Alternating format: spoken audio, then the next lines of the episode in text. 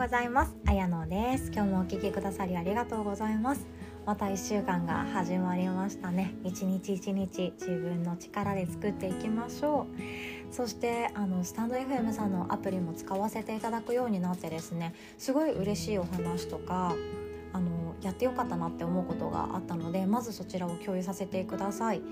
で、えっと、スタンド FM さん通称スタイフさんなんですけどもスタイフではですねコメントがつけれるんですね。なので Spotify とか Apple Podcast でお聞きいただいている方は思うことがあったりああそうだったそうだったって何か言いたいことがあったりしても私に直接話すには LINE を通じてだったと思うんですけどスタイフのアプリだと私に直接コメントとして書き残すことができます。で合わせてですねレターっていうのがあってそれがインスタグラムでいう DM とかと一緒ですかね。直接私にメッセージを誰にも見られない形でお送りいただけますのでレターっていう機能も使っていただけます。なのでスタンド FM さん使っているとインスタ寄りの機能が多いですね。いいねも押せるしコメントも残せるし直接レターという形でコメントを誰にも見られずお送りすることもできる。なんですけどレターたくさんいただいたんですけれどもあのどうやら匿名なんですよね。レターっていうのは。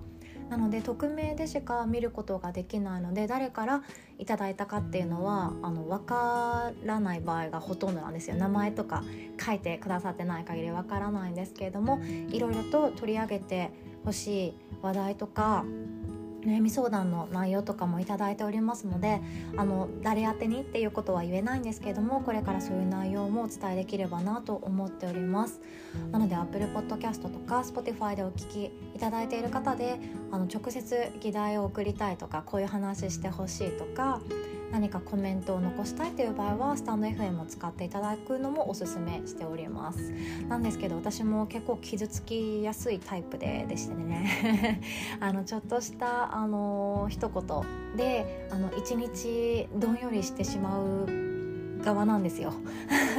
なのでぜひともお手柔らかにどうぞよろしくお願いします。で今日ちょっと娘が起きていてちょっと騒音が入るかも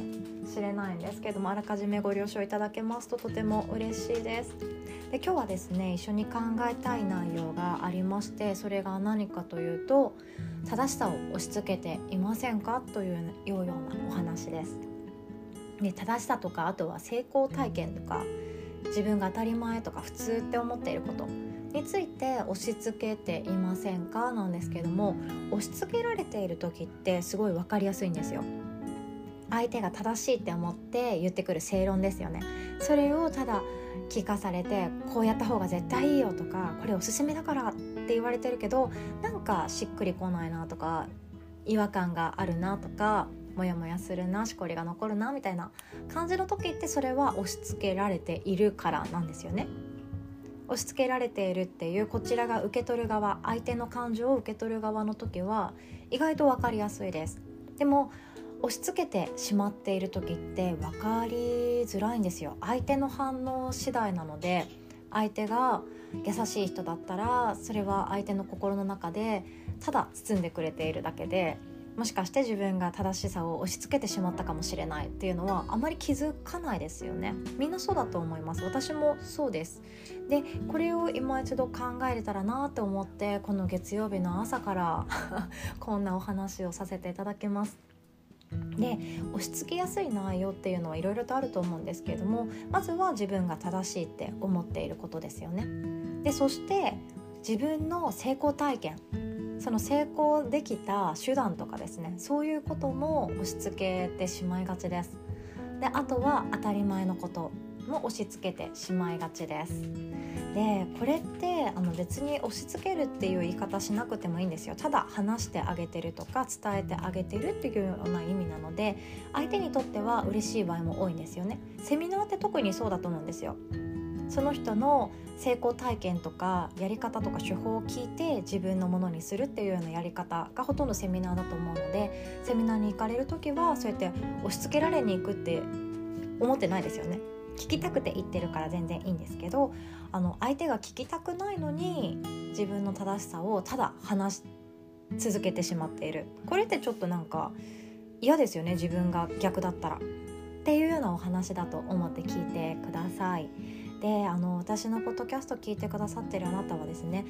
心のどこかに繊細さがあったりとかちょっとした他人の一言でずっと考え込んでしまう方もいると思うんですよ。なのでそういう時にあの相手の正しさをただ真に受けてしまったなとか相手がこれは絶対って思ってることを真に受けてしまったなっていう時って結構なダメージを食らいますよね。でそれと同じで自分も話してないかっていう振り返りの時間ができたらなと思ってます。で正しさって例えば何かっていうとその転職とかもそうですよね独立とか起業とかそういうのも正しさのしつけになりがちなんですよ。で、えっと、いわゆるそのインフルエンサーの方とかで独立をされて会社を辞めて独立をされて発信し続けてる方ってやっぱりあのフリーはいいよフリーランスはいいよとか起業して自分で仕事をしていくのは本当に面白いってお話しされているから会社員側の人はすごい魅力的に感じたりとかそっち側に行きたいって思うんですよね。でもそれって100%全ての人に正しいってわけじゃないじゃないですか。100%じゃないですよね。でその正しさっていうのがそれはただ聞く側だからすごい面白いんですけれども例えば会社員にもメリットはもちろんいっぱいありますよね。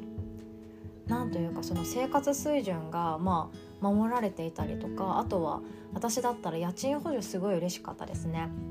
20代前半でなんかいい部屋に住もうなんて本当家賃補助56万あってくれて本当嬉しかったんですよ。とかありますしあとは会社に入るだけで一気にコミュニティが広がりますよね。若手の先輩と飲みに行く回数とかもあるし会社に入った瞬間友達とか知り合いとか仲間っていうものが一気に増えていきます。これはすごい会社員ならではの魅力だと思うんですね。あとは健康診断とか人間ドックの補助が出たりとかそういうのもすごいありがたいっちゃありがたいんですよ。そこの会社に所属しているだけで得られるサービスっていうのもあります。でなんですけれどもそのフリーランスっていうのもやっぱり魅力的で私はやっぱりフリーランスを選んだ側なので魅力は感じますよ。でもこれが私がフリーランスが最高に正しいもうこれを選ぶべきだっていうふうに言ってしまって会社員の友達とかにおすすめをしてしまうとそれをもしかしたら正しさをただ他人に与える暴力になっているかもしれないんですよね。相手はそう思っていないかもしれないから。そして相手にとって100%幸せを保証する内容ではないものを押し付けてしまっているっていう恐怖があるわけなんですよ。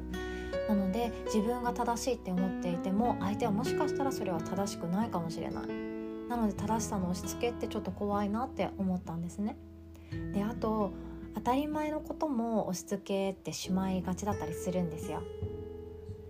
うん、いっぱいありますよね当たり前のことってその家があるっていうのも当たり前って思いがちだけれどもあの災害が多い日本ではその自分の家に住めていない方まだまだたくさんいるんですよね。なのでその当たり前っていうのも違ったりもするし中高生とかだったらスマホを持つ年齢とかもその家で話し合いをした上でお母さんと一緒に決めたりしてると思うんですね。なので中学生でスマホを持って何か発信してるのが当たり前っていうのも違いますよね。なので自分の思う当たり前って他人の当たり前とはまた違うわけなんです。その差っていうのがあって私はいいと思いますしその差っていうのがあるからこそ自分っていう個人が際立つわけなんですよね人と違うっていうところが少なからずもたくさんあるんですよなんですけれどもその当たり前と正しさっていうものをただ伝えるお話の会話の一つになるんじゃなくって相手を攻撃してしまったり傷つけてしまう武器にしないようにっていうようなお話です。自分の正しさは相手の正しさと違うし自分の好きももちろん相手の好きと違いますよね。私は例えばそうだな東急で買うアクセサリーが好きだけれども友達の好きは名の知れてないハンドメイド作家さんが作ったこの何とも言えないきらめくビーズで作ったイヤリングが好きっていうのもねも好きの違いってみんなありますよね。スタバのコーヒーが好きな方もいればそのコーヒースタンドで買うコーヒーが好きな方もいればおしゃべりが楽しいおじちゃんが入れてくれるあのインスタントコーヒーが好きな方もいればみんな好きが違いますよね。それと一緒で正しいっていうことも一人一人違うと思います。で事故が起こらないように社会ではいろんなルールができてますよね。法律とか憲法とか交通ルールもそうだしいろんなルールがありますけれども自分の中のマイルールっていうのもみんなあるんですよね。ちっちゃなちっちゃなマイルールがたくさんあると思います。例えばそうだな。納豆とか。これハーチューさんもおっしゃってましたね。納豆をパックのまま食べるかとかご飯の上にかけて食べるとかそれも一人一人違うと思うしあのコーヒーとかもそうですよね。ミルクで半分半分に割りたい人もいれば絶対にブラックって決めてる。そんな方もいます。でさらに言うと紙コップで飲むのは絶対に美味しくないから絶対に店内用のマグで入れてもらう人とかそういうこだわりとかってみんなあると思うんですけどそのちっちゃなちっちゃなこだわりっていうのは自分の好きなんですがその好きっていうのは相手に共有しないように自分の好きは自分の好きでよくって自分の好きとか自分の正しさとか自分の当たり前とか自分の普通っていうものは他人に押し付けてしまうことで武器になってしまいます。なので押し付けではなくただのシェアができたらもっと楽しくなるかなって思った今日この頃でございました。最後までお聴きくださりありがとうございます。あなたの好きは何でしょうか？是非とも押し付けではないのでいっぱい聞かせてくださいね。ではまた。おしまい。